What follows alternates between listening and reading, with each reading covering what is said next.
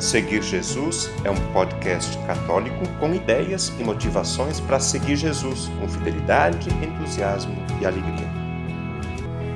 Eu seguirei, eu irei aonde for o Senhor. Hoje, dia 26 de julho, é dia de São Joaquim e Santa Ana, pais de Maria, e portanto os avós de Jesus. Comemora-se o Dia dos Avós. Parabéns para você que é avô, parabéns para você que é avó. Parabéns para os seus avós. Uma prece e um abraço para todos os avós. O Papa Francisco escreveu uma mensagem para o Dia Mundial dos Avós e dos Idosos. Neste podcast, quero apresentar alguns trechos dessa mensagem do Papa. Assim, nós prestamos nossa homenagem e expressamos nossa gratidão aos avós, vivos ou já falecidos. Na saudação inicial, o Papa chama os avós de queridos, queridos avós, queridas avós, e cita o Evangelho de Mateus, capítulo 28, versículo 20 eu estou contigo todos os dias. E acrescenta: Esta é a promessa que o Senhor fez aos discípulos antes de subir ao céu. E hoje ele repete também a ti, querido avô e querida avó. Sim, a ti. Eu estou contigo todos os dias. São também as palavras que eu, bispo de Roma e idoso como tu, gostaria de te dirigir por ocasião deste Dia Mundial dos Avós e dos Idosos. Toda a Igreja está solidária contigo, ou melhor, conosco. Preocupa-se contigo, te ama e não quer te deixar abandonado. Bem sei, diz o Papa, que esta mensagem te chega num tempo difícil. A pandemia foi uma tempestade inesperada e furiosa uma dura provação que se abateu sobre a vida de cada um, mas a nós, idosos, reservou-nos um tratamento especial, um tratamento mais duro. Muitíssimos de nós adoeceram e muitos partiram, viram apagar-se a vida do seu cônjuge ou dos próprios entes queridos, e tantos, demasiados, viram-se forçados à solidão por um tempo muito longo isolados. O Senhor conhece cada uma das nossas tribulações deste tempo. Ele está junto de quantos vivem a dolorosa experiência de ter sido afastado.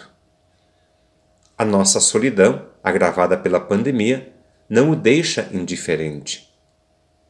Segundo uma tradição, também São Joaquim, o avô de Jesus, foi afastado da sua comunidade porque não tinha filhos. A sua vida, como a Diana, sua esposa, era considerada inútil. Mas o Senhor enviou-lhe um anjo para o consolar. Ele estava triste, fora das portas da cidade, quando lhe apareceu um enviado do Senhor e lhe disse: Joaquim, Joaquim, o Senhor atendeu a tua oração insistente. O pintor italiano Giotto, que viveu por volta do ano 1300, pintou a cena de noite, uma daquelas inúmeras noites de insônia a que muitos de nós se habituaram, povoadas por lembranças, inquietações e anseios. Ora, mesmo quando tudo parece escuro, como nestes meses de pandemia, o Senhor continua a enviar anjos para consolar a nossa solidão, repetindo-nos: Eu estou contigo todos os dias.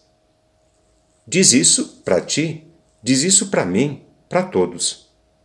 Está aqui o sentido deste Dia Mundial que eu quis celebrar pela primeira vez precisamente neste ano, depois de um longo isolamento e com uma retomada ainda lenta da vida social. Queira Deus que cada avô, cada idoso, cada avó, cada idosa, especialmente quem dentre vós está mais sozinho, receba a visita de um anjo. Este anjo algumas vezes terá o rosto dos nossos netos, outras vezes dos familiares, dos amigos de longa data ou conhecidos precisamente neste momento difícil. Neste período, aprendemos a entender como são importantes para cada um de nós os abraços e as visitas, e muito me entristece o fato de as mesmas não serem ainda possíveis em alguns lugares. Em seguida, o Papa lembra que o Senhor nos envia os seus mensageiros também através da palavra, que Ele nunca deixa faltar na nossa vida. E convida. Cada dia leiamos uma página do Evangelho, rezemos com os salmos, leiamos os profetas. Ficaremos comovidos com a fidelidade do Senhor. A Sagrada Escritura nos ajudará a entender aquilo que o Senhor nos pede hoje na vida ele conta conosco sempre, em todos os momentos da vida. Eu mesmo posso dar testemunho de que recebi o chamado para me tornar bispo de Roma quando tinha chegado, por assim dizer, à idade da aposentadoria e imaginava que já não podia fazer muita coisa. O Senhor está sempre junto de nós, sempre, com novos convites, com novas palavras, com a sua consolação. Ele está sempre junto de nós. Como sabeis, o Senhor é eterno e nunca se aposenta. Nunca. O Papa lembra também que no Evangelho de Mateus, Jesus diz aos apóstolos: E depois fazei discípulos de todos os povos, batizando-os em nome do Pai, do Filho e do Espírito Santo, ensinando-os a cumprir tudo quanto vos tenho mandado. Estas palavras são dirigidas também a nós hoje, diz o Papa, e ajudam-nos a entender melhor que a nossa vocação é salvaguardar as raízes, transmitir a fé aos jovens e cuidar dos pequeninos. Atenção! Qual é a nossa vocação hoje, na nossa idade? Salvaguardar as raízes, transmitir a fé aos jovens e cuidar dos pequeninos. Não vos esqueçais disto, insiste o Papa.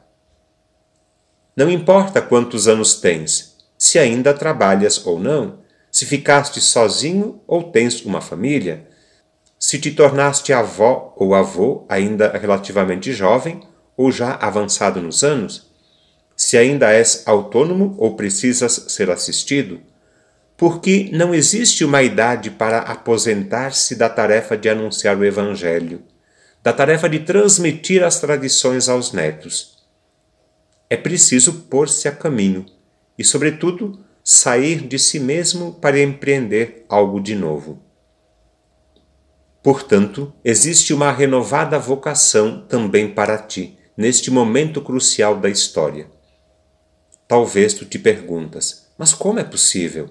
As minhas energias vão diminuindo e não acredito que possa ainda fazer alguma coisa. Como posso começar a comportar-me de maneira diferente quando o hábito se tornou a regra da minha existência? Como posso dedicar-me a quem é mais pobre se já tenho tantas preocupações com a minha família? Como posso alongar o meu olhar se não me é permitido sequer sair da residência onde vivo? Não é um fardo já demasiado pesado a minha solidão? Diante destes possíveis sentimentos que ameaçam tomar conta da mente e do coração dos avós, o Papa diz que cada um pode dar a sua contribuição para mudar o mundo. E cita três pilares que os idosos, melhor do que os outros, podem colocar neste novo mundo. Estes três pilares são os sonhos, a memória e a oração. Repetindo, os sonhos, a memória e a oração. E em seguida, o Papa explica cada um desses pilares. Diz o Papa: Uma vez o profeta Joel pronunciou esta promessa: Os vossos anciãos terão sonhos e os jovens terão visões. O futuro do mundo está nesta aliança entre os jovens e os idosos. Quem, senão os jovens, pode agarrar os sonhos dos idosos e levá-los adiante. Mas para isso é necessário continuar a sonhar.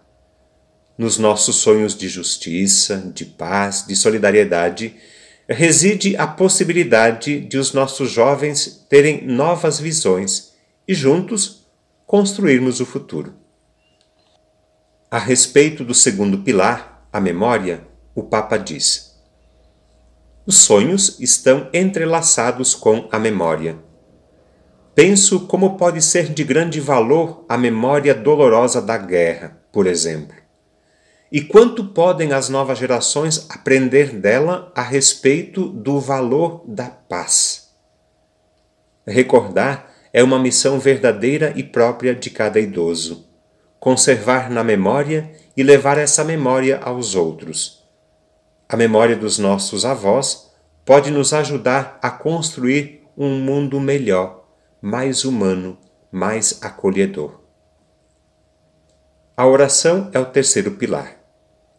A tua oração, diz o Papa, é um recurso preciosíssimo, é um pulmão de que não se podem privar a Igreja e o mundo. Sobretudo neste tempo tão difícil para a humanidade em que estamos por causa da pandemia, a tua intercessão pelo mundo e pela Igreja não é vã, não é inútil, mas indica a todos a serena confiança de um porto seguro. O Papa termina a mensagem para o Dia Mundial dos Avós e dos Idosos com estas palavras de esperança. Querida avó, querido avô, queira Deus que cada um de nós aprenda a repetir a todos, e em particular aos mais jovens, estas palavras de consolação que ouvimos hoje dirigida a nós. Eu estou contigo todos os dias eu estou contigo todos os dias. Avante e coragem, que o Senhor vos abençoe. Conteúdo deste podcast está disponível na internet em diversas plataformas. Cito algumas para você conhecer e escolher: Google Podcasts, Spotify, Apple Podcasts, Anchor e Deezer. Convido você a se inscrever num desses canais para ouvir outros conteúdos já produzidos, compartilhar nos grupos com familiares e amigos e também receber as próximas publicações. Eu lembro que o podcast Seguir Jesus tem duas publicações por semana.